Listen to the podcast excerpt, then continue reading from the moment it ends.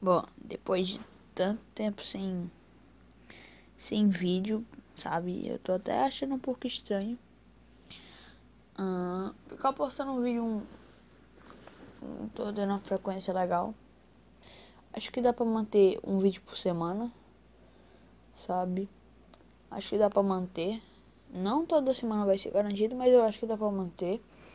E inclusive eu tô, tô achando até estranho que os meus vídeos estão ficando até melhores edição. Uh, tipo, o último que saiu agora há pouco. Agora, uh, agora há pouco não. No dia, porque no dia que eu tô gravando esse, esse vídeo. Eu postei há, há um, algumas horas atrás. Mas tipo. Uh, eu acho que ficou legal. Sabe? E eu queria. Vou ficar trazendo mais conteúdo assim. E depois de tanto tempo conversando com alguns amigos nessa quarentena, eu percebi que nenhuma teoria se aplica mais na nossa vida como essa que eu vou falar. A teoria do caos. Cara, é uma teoria muito legal e eu vou tentar explicar o máximo possível para você entender o máximo possível. Então, né? Vamos lá.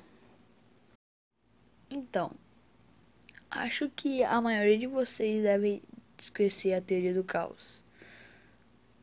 Para quem não sabe, a teoria do caos é basic, basicamente explica que a cada mínima mudança a poder acontecer tipo coisas totalmente diferentes em uma história ou na história em si.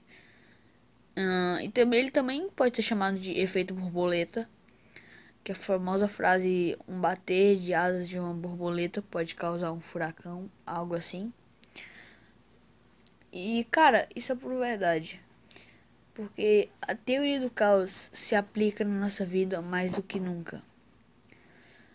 Imagina o seguinte: tu tá na mesa de um bar, conversando com uma, um cara que tu acabou de conhecer e meio que tu tem duas coisas a fazer.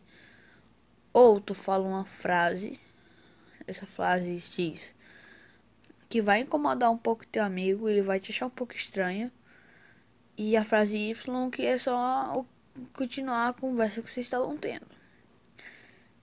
Imagina só o seguinte, você fala a frase X.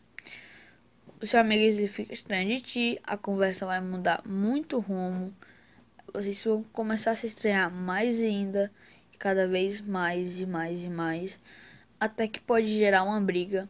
E dessa briga você, sei lá, sair vitorioso, entre aspas, e você irrita a família dele, a família dele te manda um processo, e esse processo te, te fale, e sei lá. Agora imagina o seguinte: na opção Y se você não tivesse uh, falado a outra fase, você basicamente estaria milionário. Porque simplesmente não aconteceu o processo. E você fez uma invenção no qual ninguém nunca teve. E você revolucionou a ciência. E é impressionante. Um exemplo que eu vi muito interessante é que eu vi isso no vídeo do, do Castanhari. Inclusive, vou estar deixando aqui na descrição. É que, se imagina só. Se Napoleão não tivesse nascido, sim, Napoleão Bonaparte, a gente não teria ido para a Lua. E se tivesse de outra maneira, ou então alguns anos depois. E, cara, isso é impressionante. Porque a ida à Lua foi um bagulho muito uau.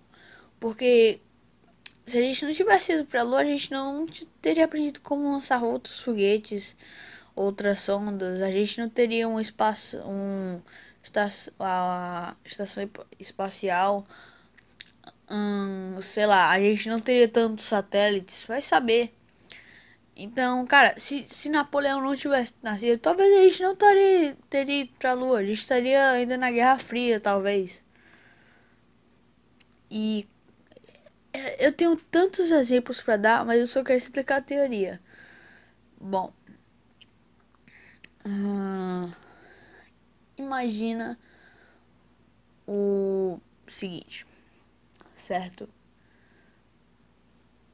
Tem duas bolas, uma no qual tu tá segurando e um no qual tá mais distante. E elas duas estão ligadas entre uma corda. Entre não, por uma corda você tá agitando a bola de uma maneira no qual faz que a outra bolinha ela gire em ela meio que faça um meio giro, se assim pode dizer, em torno da outra bolinha pequena que você está segurando.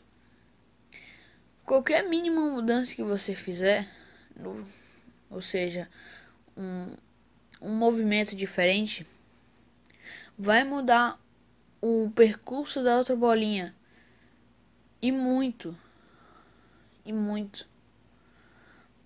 Então, cara, a teoria do caos eu acho uma coisa muito interessante. Não tem muito o que explicar, é basicamente isso. E, cara, só pra fechar o vídeo, que não tem muita coisa que comentar. É outro, outro exemplo da teoria do caos. Talvez se a Segunda Guerra não tivesse acontecido, talvez a gente não teria ido para a Lua. Ou então, se se nos primórdios da Terra não tivessem tido várias e várias chuvas, talvez os elementos químicos não teriam se misturado, formado proteínas e depois não tivesse evoluído para células e talvez a gente não teria a, a, não, a gente não estaria aqui por causa dessas dessas dezenas de chuvas que aconteceram no começo da Terra, nos primórdios da Terra.